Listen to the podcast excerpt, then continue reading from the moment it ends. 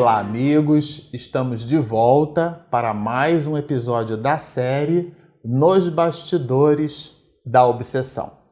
No episódio anterior, nós comentamos a, a postura né, do espírito, que já é, citamos o nome dele, Guilherme, que é o obsessor que infunde então essa, essa perseguição tenaz ao pai de Mariana, né, Mateus, é, também com o nome de Jacó, fazendo aí a, o aporte das duas vivências que eles possuíam, né, quer dizer, esse espírito que fora na Holanda aquele a quem é, iludira Aldegundes, agora a filha com o nome de Mariana, e Guilherme, que fora esse espírito que casara com Aldegundes ele então, ele essa tríade que é formada por Guilherme, Mariana e Mateus, essa tríade ela é objeto de atenção no mundo espiritual. É, Mariana o reconhece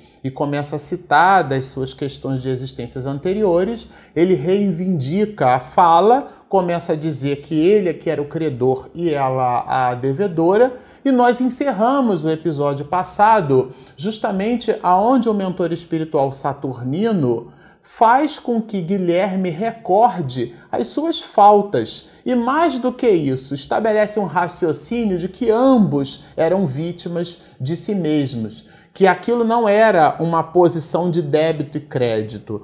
Todos os dois é, possuíam débitos e créditos para consigo mesmos em relação à consciência divina e não em relação às outras pessoas, aos outros espíritos. E foi é, nessa situação que nós terminamos o episódio passado e vamos desdobrar essa reunião mediúnica.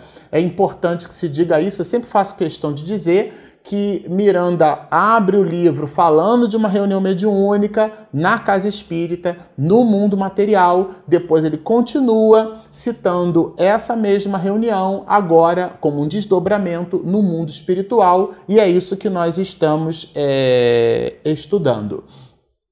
E ele cita, nós, é, é, ele cita dos dias da Holanda que se encerraram. Isso assustou bastante o espírito, né?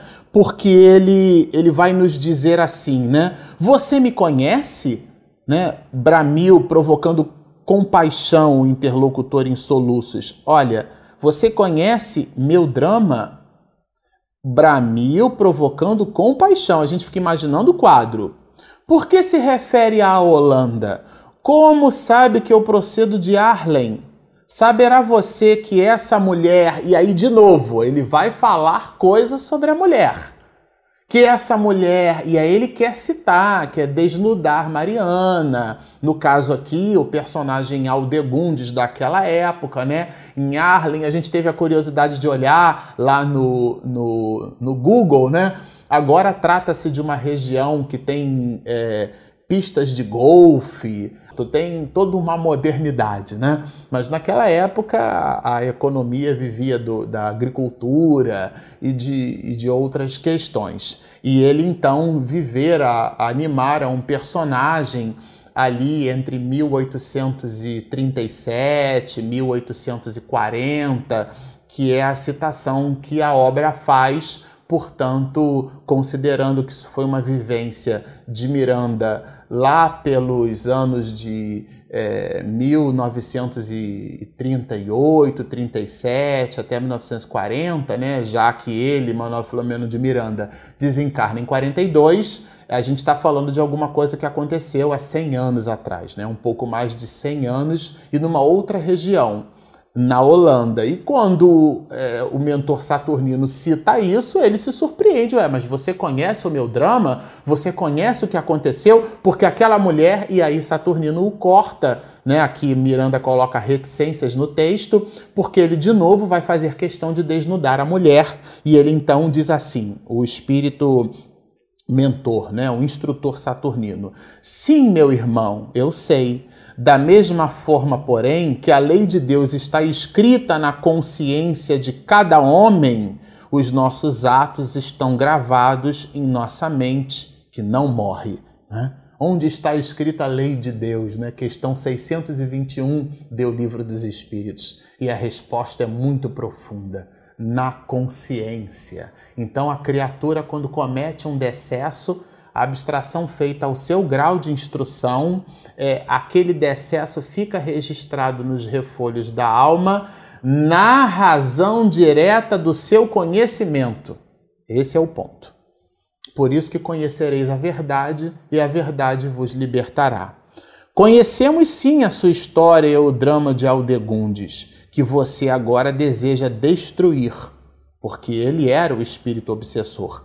Tarefa essa que não conseguirá, que ele fala no imperativo, positivamente, porque o Senhor da vida já pronunciou o basta. Aqui ele foi categórico.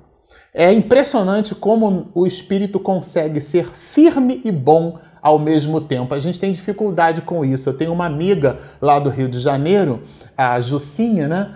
Ela diz assim: a gente é, transforma o bom em bonzinho. Então, quando a gente transforma o bom em bonzinho, é que a gente passa a mão na cabeça do erro alheio.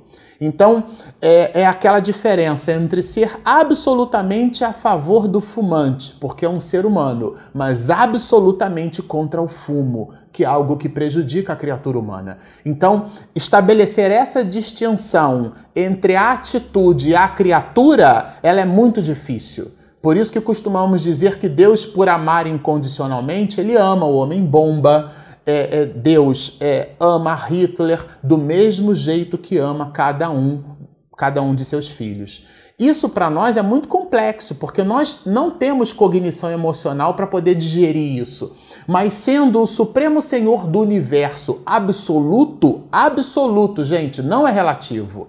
Ele, por esse mesmo motivo, ama a cada um de seus filhos isso significa dizer que constrói oportunidades de soerguimento para cada uma de suas almas, não entendendo para ele, não importando para ele o tamanho do tombo, porque o que importa é a felicidade, já que na fala de João, Deus é amor. Então o espírito aqui saturnino consegue esse binômio, né? Ser firme ao mesmo tempo em que é bom.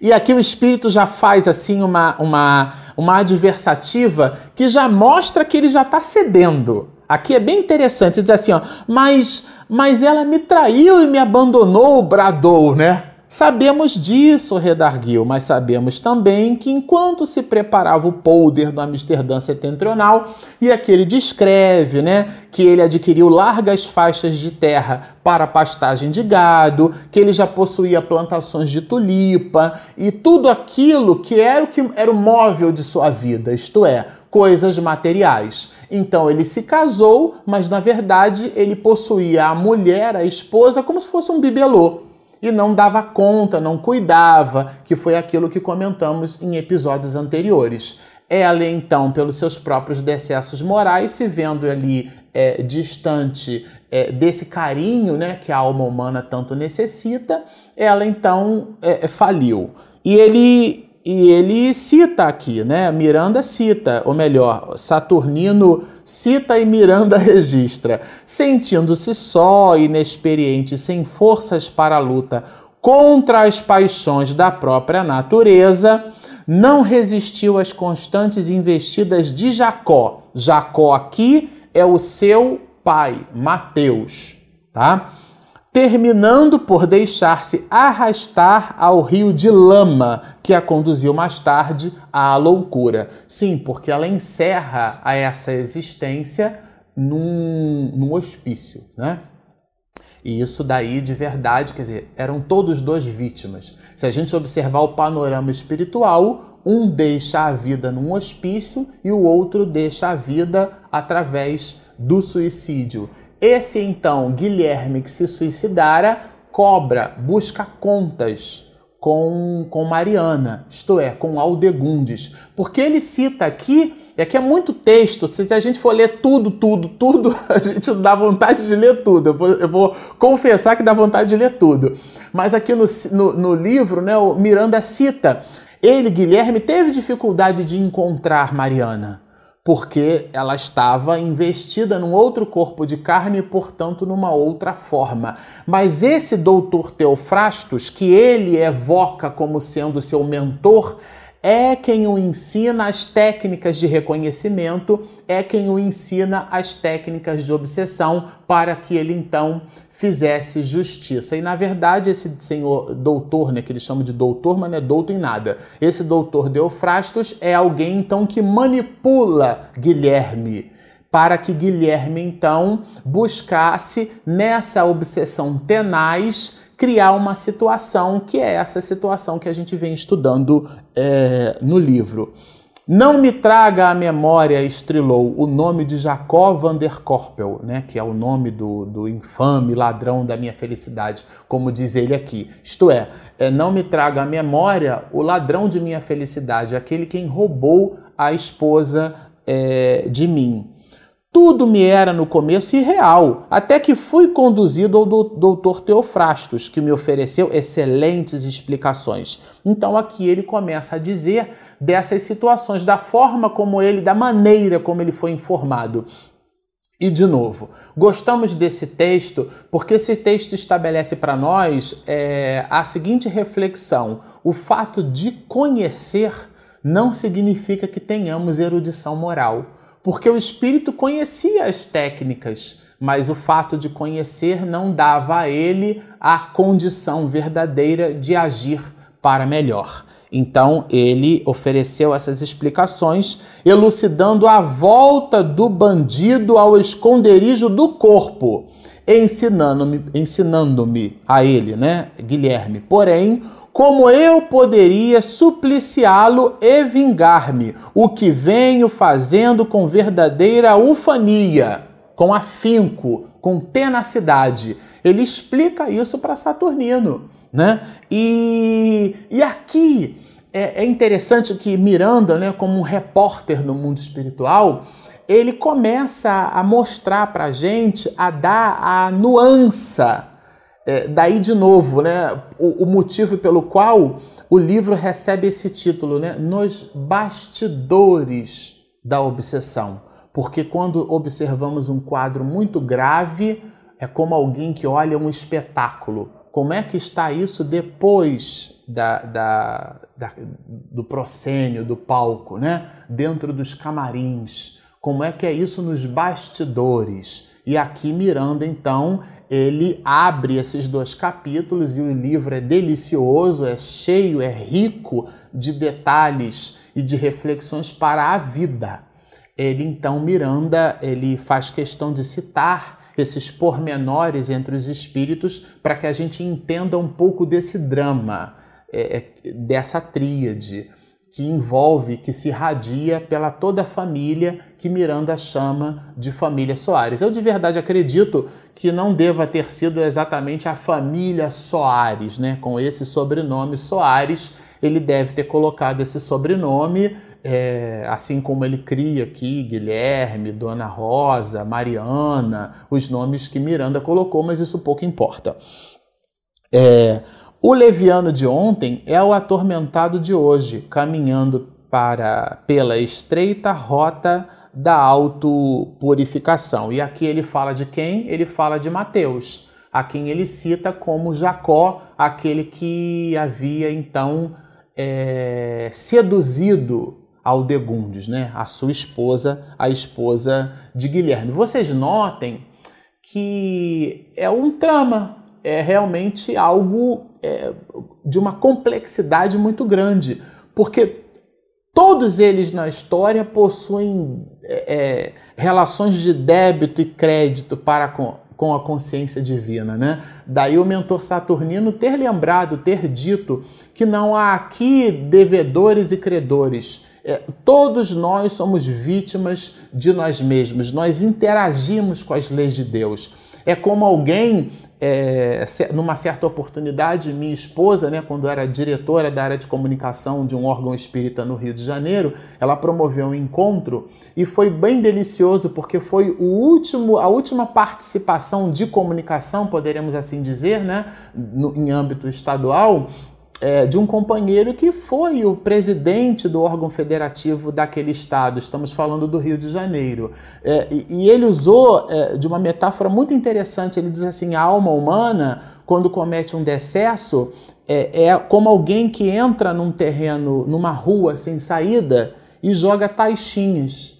E depois a pessoa se depara com a rua é, é, sem saída e ela precisa voltar. E quando ela volta, ela pisa nas próprias taxinhas que deixou. Isso daí é bem interessante porque é, é, a, a, semeadura é livre, né? mas a colheita é obrigatória. Isso significa dizer que na justiça das aflições nós somos os artífices do nosso futuro. Então nada se nos acontece sem perpassar os olhos da misericórdia e da justiça de Deus. Se alguma coisa acontece conosco, alguma encrenca a gente construiu para que aquilo se desse daquela forma, e Miranda cita isso numa história romance. Mas continuemos.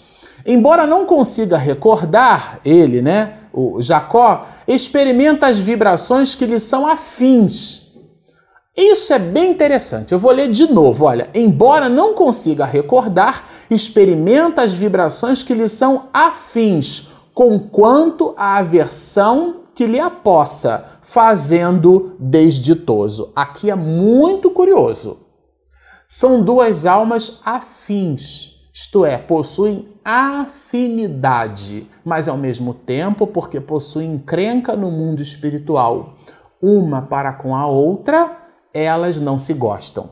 Às vezes a gente coloca a afinidade como sendo uma certa ligação benfazeja.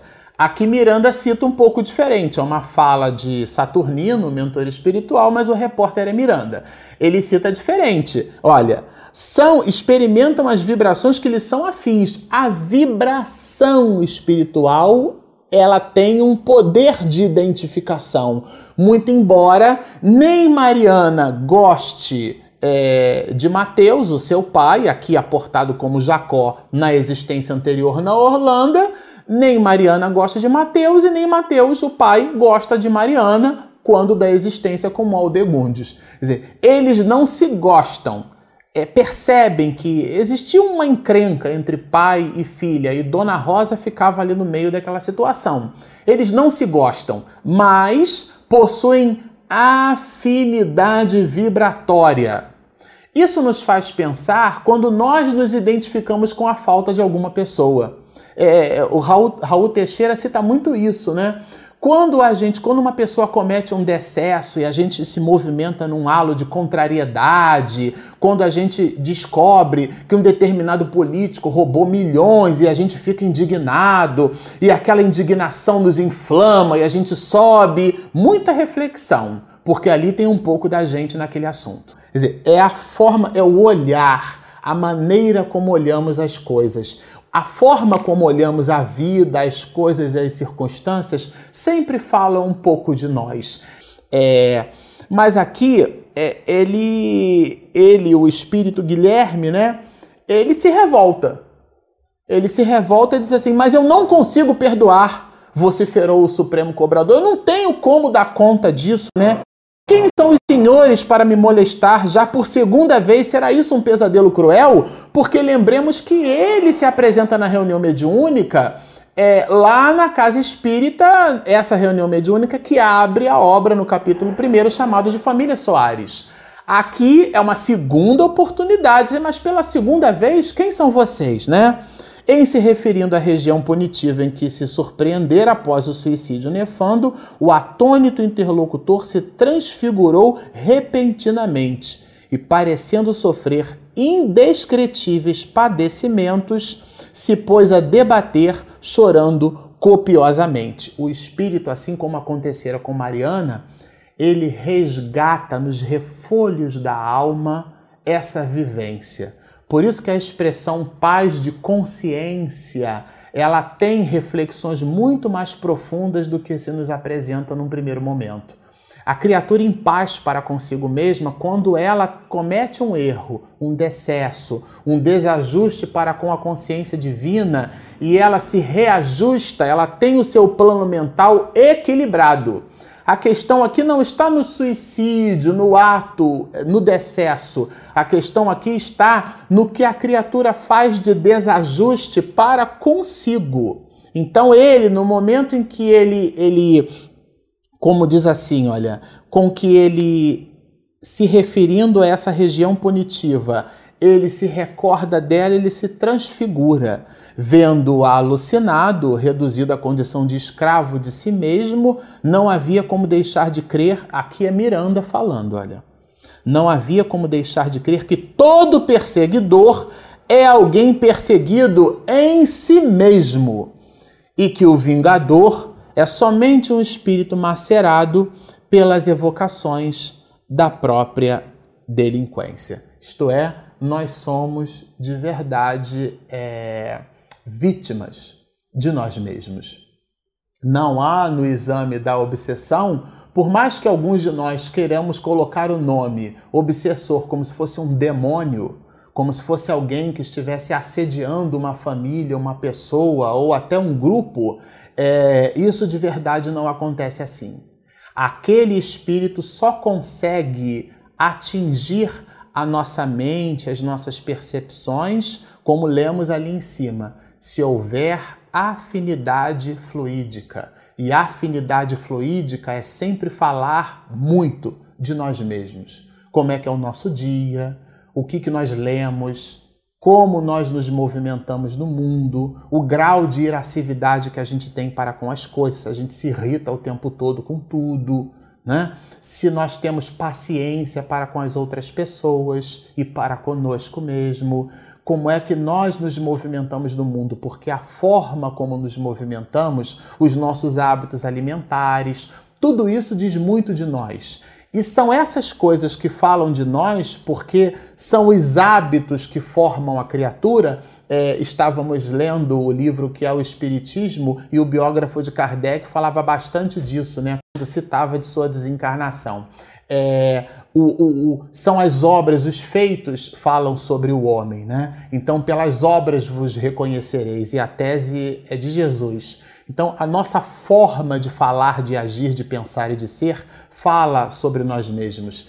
Se, se essa forma fala sobre nós, diga-me quem és, diz-nos Divaldo Franco, e te direi com quem andas. Diga-me dos teus pensamentos, dos teus atos, de tuas atitudes, e certamente podereis aferir qual a pleiade de espíritos que circunvizinham o teu cotidiano porque na frase augusta de Paulo de Tarso, todos nós estamos cercados por uma nuvem de testemunhas.